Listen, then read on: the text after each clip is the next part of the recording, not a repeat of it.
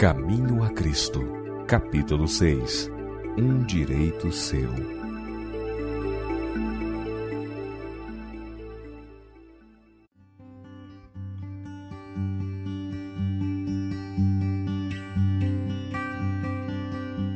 À medida que vossa consciência foi sendo despertada pelo Espírito Santo, vistes algo da malignidade do pecado, de seu poder, sua culpa, sua miséria, e o olhais com aversão.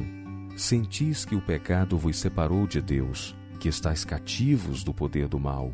Quanto mais lutais por escapar a ele, tanto mais reconheceis vossa impotência. Vossos motivos são impuros, impuro é o vosso coração. Vedes que vossa vida tem sido repleta de egoísmo e pecado. Almejais então o perdão, a pureza, a liberdade, harmonia com Deus, sua semelhança. Que podeis fazer para alcançá-las? Paz, eis a vossa necessidade, o perdão, a paz e o amor celestes em vossa alma. O dinheiro não a pode comprar, não a consegue a inteligência, nem a sabedoria a alcança mas Deus vô-la oferece como um dom, sem dinheiro e sem preço. Isaías 55, 1. Ela vos pertence. Basta que estendais a mão e a apanheis, diz o Senhor. Ainda que os vossos pecados sejam como a escarlata, eles se tornarão brancos como a neve. Ainda que sejam vermelhos como o carmesim, se tornarão como a branca lã. Isaías 1, 18 e vos darei um coração novo, e porei dentro de vós um espírito novo. Ezequiel 36, 26. Confessastes vossos pecados e de coração a eles renunciastes. Resolvestes entregar-vos a Deus, e depois a Ele, e pedi-lhe que vos lave de vossos pecados e vos dê um coração novo. Crede então que o fará, porque assim prometeu esta é a lição que Jesus nos ensinou quando aqui na terra, que o dom que Deus nos promete, devemos crer que o recebemos e será nosso. Jesus curava aos homens suas enfermidades quando tinham fé em seu poder. Ajudava-os nas coisas que viam, inspirando-lhes assim confiança nele quanto às coisas que não viam, levando-os a crer em seu poder de perdoar pecados foi o que afirmou claramente ao curar o paralítico, para que saibais que o Filho do Homem tem na terra autoridade para perdoar pecados. Disse então ao paralítico: Levanta-te, toma a tua cama e vai para a tua casa. Mateus 9:6. O mesmo diz também João Evangelista, falando dos milagres de Cristo. Estes, porém, foram escritos para que creiais que Jesus é o Cristo, o Filho de Deus e para que crendo tenhais vida em seu nome. João 20, 31. Do singelo relato bíblico da maneira em que Jesus curava os doentes, podemos aprender alguma coisa acerca do modo em que devemos crer nele para obter o perdão dos pecados. Voltemos ao caso do paralítico de Betesda. O pobre enfermo estava inválido, havia 38 anos que não fizera uso dos membros. No entanto, Jesus lhe ordenou: Levanta-te, toma a tua cama e vai. Mateus 9:6. O doente poderia ter dito: Senhor, se quiseres curar-me, obedecerei à tua palavra. Mas não. Creu na palavra de Cristo, creu que fora curado e fez imediatamente o esforço. Decidiu andar e andou. Agiu sob a palavra de Cristo e Deus lhe concedeu a força. Estava são de igual modo sois vós um pecador. Não podeis expiar vossos pecados do passado, nem podeis mudar vosso coração e tornar-vos santo. Mas Deus promete fazer tudo isto por vós, mediante Cristo. Vós credes nesta promessa. Confessai os vossos pecados e entregai-vos a Deus. Vós quereis servi-lo. Tão depressa isto fazeis, Deus cumpre sua palavra para convosco se credes na promessa, credes que estáis perdoado e purificado. Deus supre o fato. Sois curado, exatamente como Cristo conferiu ao paralítico poder para caminhar quando o homem creu que estava curado. Assim é, se o credes. Não espereis até que sintais que estáis curado, mas dizeis: Creio-o, Assim é, não porque eu o sinta, mas porque Deus o prometeu. Diz Jesus: Tudo o que pedirdes orando, crede que o recebereis e tê-lo-eis. Marcos 11, 24. Esta promessa tem uma condição: que oremos segundo a vontade de Deus. Mas é vontade de Deus purificar-nos do pecado, tornar-nos seus filhos e habilitar-nos a viver uma vida santa.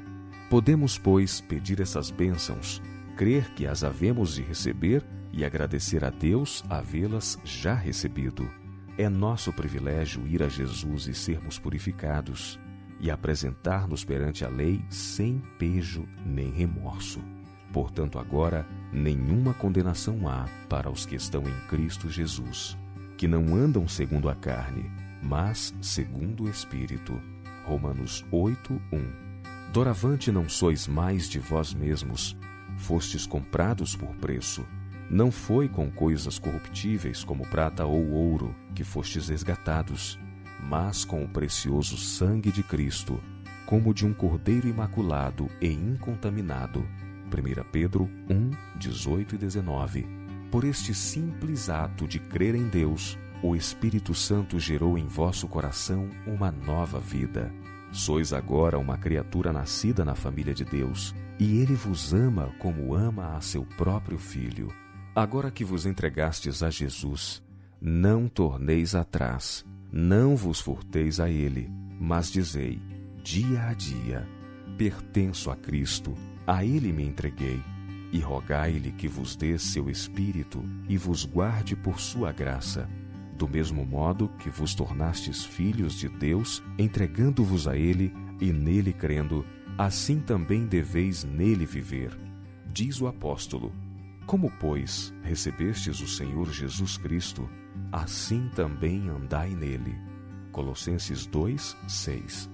Julgam alguns que tem de submeter-se a uma prova e demonstrar primeiro ao Senhor que estão reformados antes de poder pedir sua bênção, mas podem invocar a bênção de Deus agora mesmo.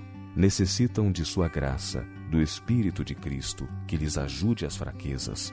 Do contrário, não poderão resistir ao mal. Jesus estima que a Ele nos cheguemos tais como somos, pecaminosos, desamparados, dependentes, podemos ir a Ele com todas as nossas fraquezas, leviandade e pecaminosidade, e rojar-nos arrependidos aos seus pés. É seu prazer estreitar-nos em seus braços de amor, atar nossas feridas, purificar-nos de toda a impureza. Aqui é onde milhares erram. Não creem que Jesus lhes perdoe pessoalmente, individualmente. Não pegam a Deus em Sua palavra é privilégio de todos os que cumprem as condições saber por si mesmos que o perdão é oferecido amplamente para todo pecado.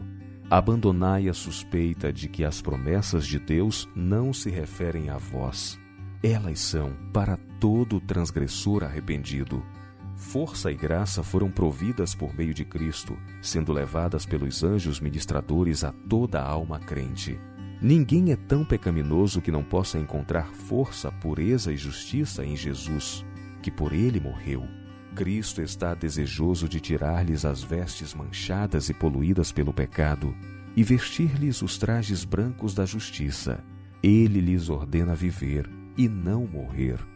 Deus não trata conosco da mesma maneira em que homens finitos tratam uns com os outros. Seus pensamentos são pensamentos de misericórdia amor e terna compaixão. Diz ele: Deixe o ímpio o seu caminho, e o homem maligno os seus pensamentos, e se converta ao Senhor, que se compadecerá dele. Torne para o nosso Deus, porque grandioso é em perdoar. Isaías 55, 7. Desfaço as tuas transgressões como a névoa, e os teus pecados como a nuvem. Isaías 44, 22. Não tomo prazer na morte do que morre, diz o Senhor Jeová. Convertei-vos, pois, e vivei. Ezequiel 18:32. Satanás está pronto para nos subtrair as benditas promessas de Deus. Deseja arrebatar da alma toda a centelha de esperança e todo o raio de luz, mas não lhe deveis permitir fazê-lo. Não deis ouvido ao tentador, mas dizei: Jesus morreu para que eu pudesse viver. Ele me ama e não quer que eu pereça. Tenho um compassivo Pai celeste, e conquanto tenha abusado de seu amor e dissipado as bênçãos que me concedeu, levantar-me-ei e irei a meu Pai e direi: Pai, pequei contra o céu e perante ti. Já não sou digno de ser chamado teu filho. Faze-me como um dos teus trabalhadores. A parábola vos diz como será recebido o transviado. Quando ainda estava longe, viu o seu pai e se moveu de íntima compaixão, e correndo, lançou-se-lhe ao pescoço e o beijou. Lucas 15, 18 a 20. Mas mesmo esta parábola, terna e comovedora como é, não consegue exprimir a infinita compaixão do Pai Celestial. O Senhor declara por seu profeta: Com amor eterno te amei, também com amorável benignidade te atraí. Jeremias 31, 3 Enquanto o pecador está ainda distante da casa paterna, esbanjando os seus bens em terra estranha, o coração do Pai anela por ele, e cada desejo de voltar a Deus despertado na alma não é senão o terno instar de seu espírito, solicitando, suplicando, atraindo o extraviado para o amante coração paterno. Tendo perante vós as ricas promessas da Bíblia, podeis ainda dar lugar à dúvida? Podeis supor que quando o pobre pecador almeja voltar e anseia abandonar os seus pecados, o Senhor lhe impeça severamente prostrar-se arrependido aos seus pés? Longe de nós tais pensamentos. Nada poderia ser mais prejudicial à vossa alma do que entreter tal conceito de nosso Pai Celestial. Ele odeia o pecado, mas ama o pecador, e deu-se a si mesmo na pessoa de Cristo a fim de que todos os que quisessem pudessem ser salvos e desfrutar a bem-aventurança eterna no reino da glória. Que linguagem mais convincente ou mais terna poderia ter sido empregada do que essa, que ele escolheu para exprimir seu amor para conosco? Diz ele: Pode uma mulher esquecer-se tanto de seu filho que cria, que não se compadeça dele, do filho de seu ventre? Mas ainda que esta se esqueça, eu, todavia, não me esquecerei de ti. Isaías 49, 15 Olhai para cima, vós que duvidais e tremeis, pois Jesus vive para fazer intercessão por nós. Agradecei a Deus o dom de seu Filho amado, e orai para que ele não tenha para vós morrido em vão. O Espírito convida-vos hoje. Vinde a Jesus de todo o vosso coração e podereis rogar sua bênção. Ao lerdes as promessas, lembrai-vos de que são a expressão de amor e misericórdia indizíveis. O grande coração de amor infinito inclina-se para o pecador com ilimitada compaixão. Temos a redenção pelo seu sangue, a remissão das ofensas. Efésios 1, 7. Sim, tão somente crede que Deus é vossa ajuda ele quer restaurar no homem sua imagem moral. À medida que dele vos aproximardes em arrependimento e confissão, ele se aproximará de vós com misericórdia e perdão.